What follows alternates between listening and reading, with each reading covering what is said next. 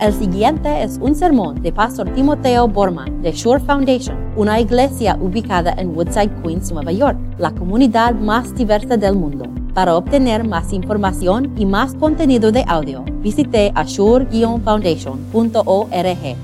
Palabra de Dios para este domingo, ya el sexto domingo de- de- después de Pentecostés, ah, se encuentra aquí en Efesios. Hoy estamos empezando un, un nuevo ciclo de sermones y durante este verano, por, por creo que ocho semanas por ahí, vamos a estar leyendo y viviendo, respirando este, este gran enseñanza, este, este ánimo que el Espíritu Santo nos da en este libro que se llama Efesios. Y vamos a empezar desde el principio hoy, empezando con, con el verso 3. Um, y voy a leer ahí en la página 9 de sus boletines. Alabado sea Dios, Padre de nuestro Señor Jesucristo, que nos ha bendecido en las regiones celestiales con toda bendición espiritual en Cristo. Dios nos escogió en Él antes de la creación del mundo para que seamos santos y sin mancha de- delante de Él. En amor nos predestinó para ser adoptados como hijos suyos por medio de Cristo Jesús, según el buen propósito de su voluntad, para alabanza de su gloriosa gracia que nos concedió en su amado. En él tenemos la redención mediante su sangre, el perdón de nuestros pecados, conforme a las riquezas de la gracia que Dios nos dio en abundancia con toda sabiduría y entendimiento. Él nos hizo conocer el misterio de su voluntad conforme al buen propósito que de antemano esta- estableció en Cristo para llevarlo a cabo cuando se cumpliera el tiempo, es decir, reunir en él todas las cosas, tanto las del cielo como las de la tierra. En Cristo también fuimos hechos herederos pues fuimos predestinados según el plan de aquel que hace todas las cosas conforme al, desi- al designio de su voluntad, a fin de que nosotros, que ya hemos puesto nuestra esperanza en Cristo, seamos para el avance de su gloria. En él también ustedes cuando oyeron el mensaje de la verdad, el evangelio que les trajo la salvación y lo creyeron, fueron marcados con el sello que es el Espíritu Santo prometido. Este garantiza nuestra herencia hasta que llega la redención final del pueblo querido por Dios para alabanza de su gloria. Esta es la palabra de Dios.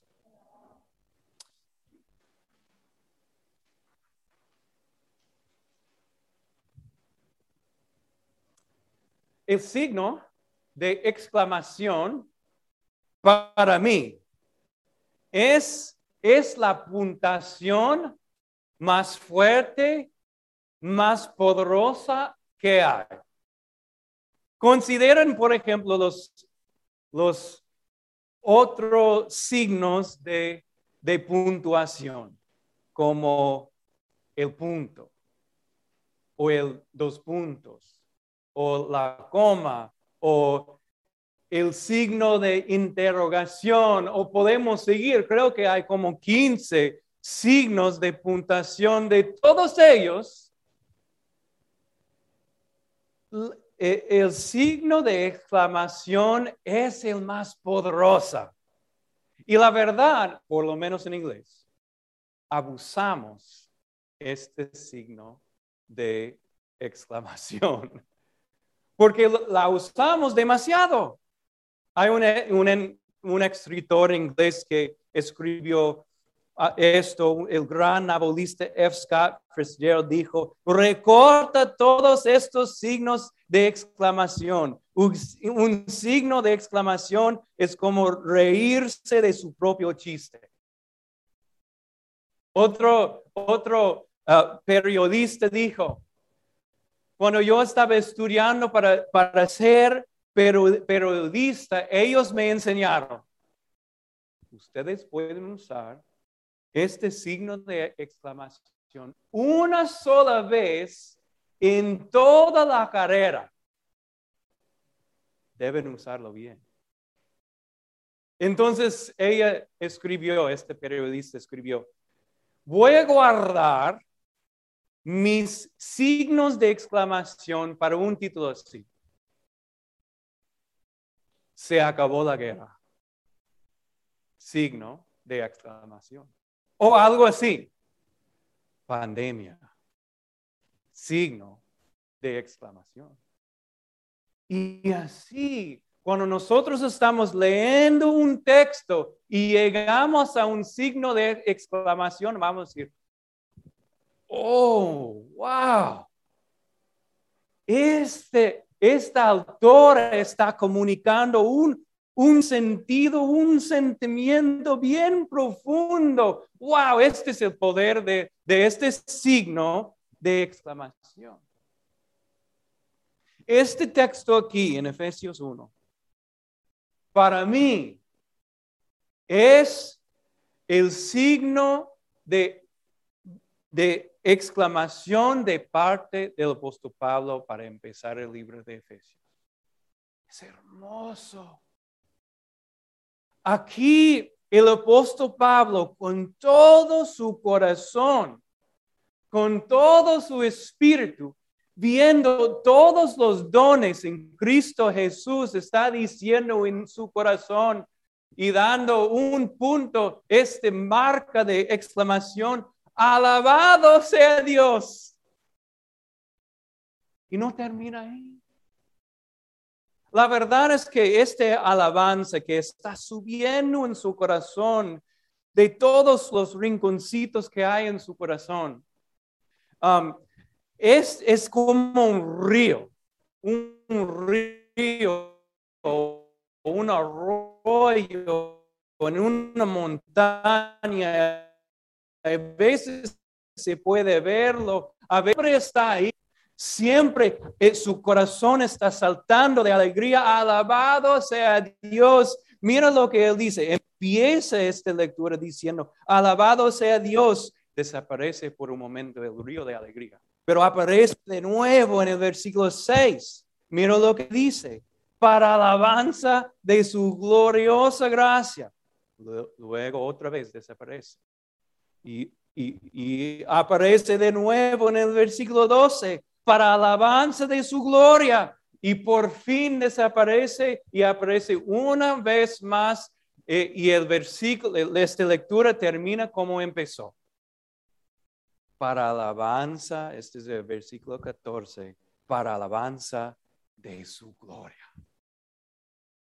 Mira el profundo sentimiento de eh, el sentido del apóstol Pablo que él siente para Dios y todo lo que Dios está haciendo para los efesios. Es increíble, su signo de exclamación. Ahora, con esta lectura, Dios nos está invitando a entrar este profundo sentimiento para decir, Dios mío, tú has hecho todo esto por mí. Gracias, Señor. Gracias, Señor, por tu, porque tú eres grande, tú eres bueno y la verdad es que no quiero prometer demasiado. No debo prometer demasiado, pero si nosotros entendemos eh, todos los secretos de alabanza del apóstol Pablo aquí, vamos a poder con todo el corazón alabar a Dios. Y en vez, en vez de, de, tener, vamos a decir, un goteo de alabanza y de decir gracias Señor, con un punto y nada más. En vez de algo así en la vida, vamos a decir gracias Señor por todo lo que tú has hecho, pero esta vez con signo de exclamación por todo lo que Dios ha hecho por nosotros. Aquí vamos a experimentar alabanzas puntuadas en lo alto y también en lo bajo. Vamos a empezar en lo alto, porque ahí empieza el apóstol Pablo. Mire el verso 3 conmigo. El apóstol Pablo dijo, alabado sea Dios, Padre de nuestro Señor Jesucristo, que nos ha bendecido en las regiones celestiales en lo alto, como les dije, con toda bendición espiritual en Cristo.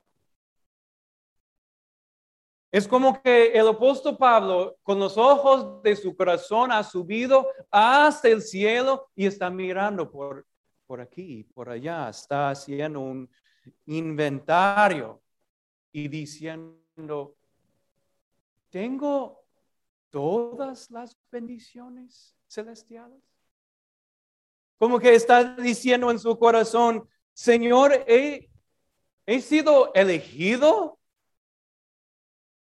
Sí, Pablo, has sido elegido. Para, decir, Señor, me has declarado santo e intachable en, tus ojos y en tu presencia. Sí, Pablo, eres intachable. Y Señor, Señor, me has redimido con la preciosa sangre de Cristo Jesús y Pablo también. Así te amo. Pero Señor, me has dado tu, tu, Espíritu Santo, me has marcado en las aguas bautismales y me has dado fe. Sí, Pablo, te ha dado toda bendición espiritual. Y Pablo, no faltas nada. Y viendo todo esto, él, él puede decir en su inventario que, que nada falta, todo está ahí. Es una bendición completa, una bendición entera. Y maybe nosotros también debemos hacer un inventario hoy día. ¿Qué faltas? en las regiones celestiales. ¿Has sido elegido en Cristo Jesús desde la creación del mundo? Claro que sí. ¿Has sido declarado inocente e intachable en los ojos de Dios en su presencia? Sí. Has sido redimido por la preciosa sangre de Cristo Jesús, el Cordero de Dios que quite los pecados del mundo, sí ha sido marcado por el Espíritu Santo en las aguas en las aguas bautismales, pues sí, entonces ¿qué faltas? Dime. ¿Qué bendición espiritual existe que tú no tienes? ¿Puedes nombrar por lo menos uno. ¿O no puedes? Tienes toda bendición espiritual que existe, toda bondad que Dios ofrece en Cristo Jesús. ¿Verdad que sí? Entonces, si tu alabanza es, es nada más que un goteo, ¿qué está pasando? Les ofrezco dos opciones. Puede ser que, que, en un sentido tú estás subvalorando las bendiciones celestiales completas que tú tienes. Estás diciendo como, como gracias Señor con un punto por la sangre de Cristo Jesús. Yo sé, yo sé que yo estaba caminando hacia el infierno y tú me rescataste, pero no me importa mucho. Gracias, Señor. Punto. como que estamos subvalorando lo que Dios te ha dado en Cristo. La segunda opción es esto, que, que, que, que valoras mucho más las cosas de este mundo. Y cuando estás haciendo este, tu pequeño inventario, estás contando dinero, 10, 20, 30, 31. Oh, mira, Señor, me falta dinero. O mira mi salud, Señor, no es perfecta. Señor, obviamente no me amas. Algo así, estás valorando más las cosas que están pasando en vez de las cosas eternas. Levántense los, los, ojos por un momento, porque cuando se levanten los ojos van a ver Cristo Jesús crucificado por ti, Cristo Jesús resucitado y ofreciéndote una eternidad con Dios el Padre. Alabado sea Dios. El Dios y nuestro Padre en Cristo Jesús alabado porque nosotros, quien no merecemos ninguna bondad de Dios, nos ha dado todo en Cristo Jesús. Gloria a Dios. Un río de alabanza, ¿no es cierto? En vez de un goteo. Pero no quiero, no quiero que ustedes empiecen a pensar que a Dios no importan las cosas, lo de abajo. Sí importa mucho lo alto y nos ha dado todo, bendición en Cristo Jesús, pero sí importa mucho lo que pasa abajo. En este texto, en esta lectura, tenemos, en mi humilde opinión, la enseñanza más clara y más profunda que Dios, a Dios le importa todo cada detalle de lo que nos pasa en este mundo. Que Dios es el soberano y Él está haciendo todo por nosotros. Mira lo que dice uh, en, en versículo 11 conmigo. En Cristo también fuimos hechos herederos, pues fuimos predestinados según el plan de aquel que hace todas las cosas conforme al designio de su voluntad. Voy a leerlo de nuevo. Que hace todas las cosas. ¿Están escuchando lo que él está eh, eh, eh, enseñando? Él está en control completo de nuestra vida, de nuestra eternidad y nuestros momentos. Y Dios no fracasa. Dios no comete errores. Nuestra vida le pertenece completamente. Él hace todas esas cosas. Ahora, en, en, nuestras relaciones humanas no debemos hablar así. ¿No es cierto? Mi esposa y, yo, Amanda y yo, tenemos un, acuerdo que no vamos a usar palabras como jamás o, ah, todo el tiempo, cosas así, frases universales, porque no aplican mucho. Si yo digo, si yo digo a mi esposa, tú jamás haces esto, eso es una mentira. No es verdad. O si ella me dice, todo el tiempo tú estás así, no es verdad.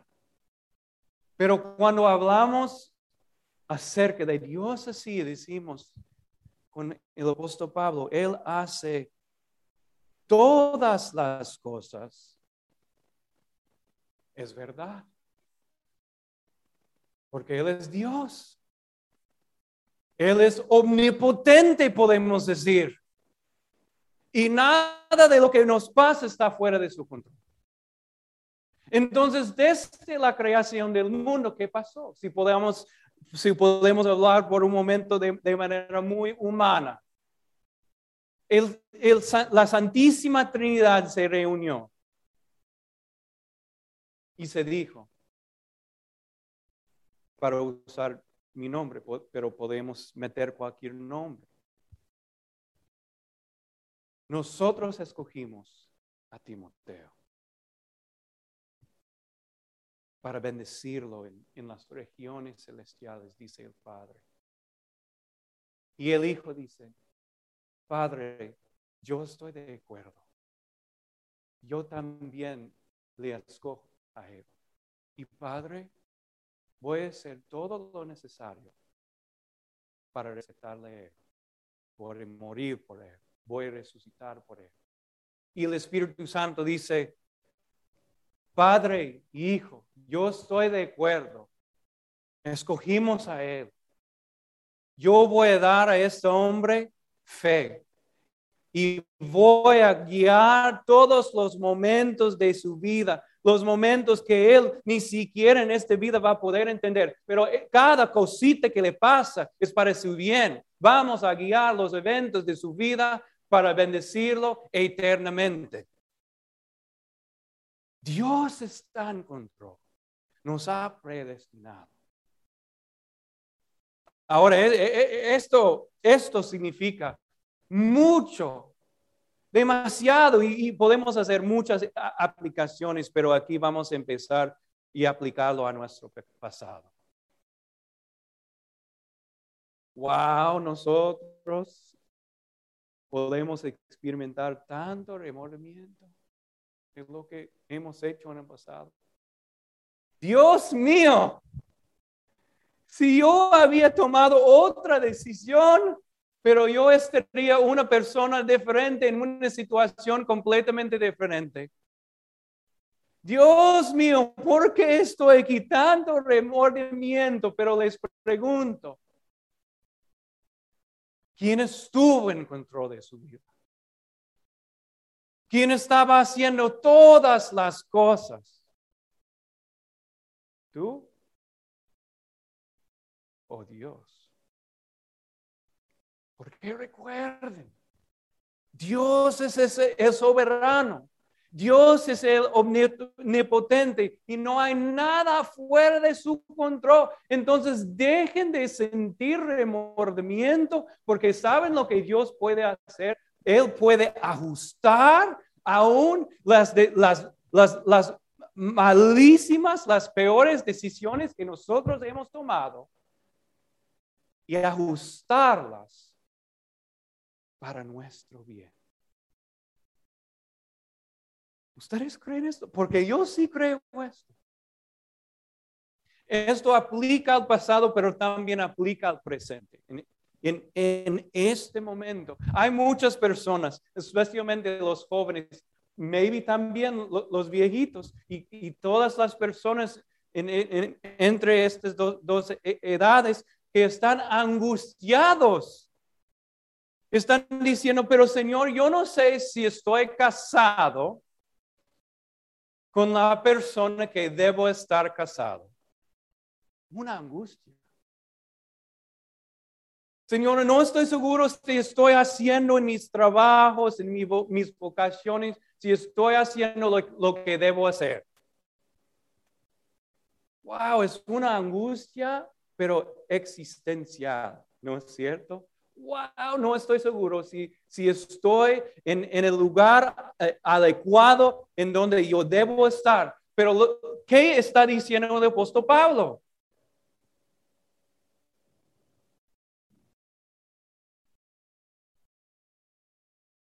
Fuimos predestinados según el plan de aquel que hace todas las cosas.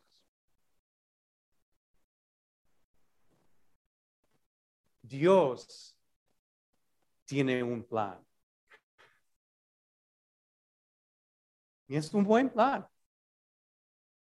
Él puede usar las cosas que nos ha pasado en, el pasado y todas las cosas presentes, pero tú estás, escúcheme bien, estás en el lugar perfecto, en el lugar que Dios mismo predestinó. Entonces dejen de angustiarte tanto. Yo recuerdo, aún en los momentos más difíciles, yo, recuerdo, yo estaba, ellos me estaban llevando en, uno de estos caminos, ah, ah, ¿cómo se llama? Camas en el hospital que tienen ruedos y todo. Y yo i- iba a entrar ahí para mi primera cirugía. Algo muy difícil. y yo recuerdo pensando, oh que Dios, tú eres soberano. Yo, que, yo sé que decidí estar aquí, pero tú guiaste mis decisiones, me has re- rodeado con estos cirugías y médicos y las enfermeras y todo. Señor, estoy en tus manos. ¿Y, saben lo que me pasó? Me descendió del cie- el cielo una paz completamente entera. Dios, es tu culpa que estoy aquí. Pero yo sé que tú eres bueno. Amén. Y ya, ya. Alabado sea Dios, alabado sea en, en lo alto porque nos ha dado todo, todas las bendiciones espirituales que hay, pero también en lo, abajo porque Él está guiando y bendiciendo y, y, y no sé, empujándonos a sus moradas celestiales y vamos a llegar ahí algún día. Amén.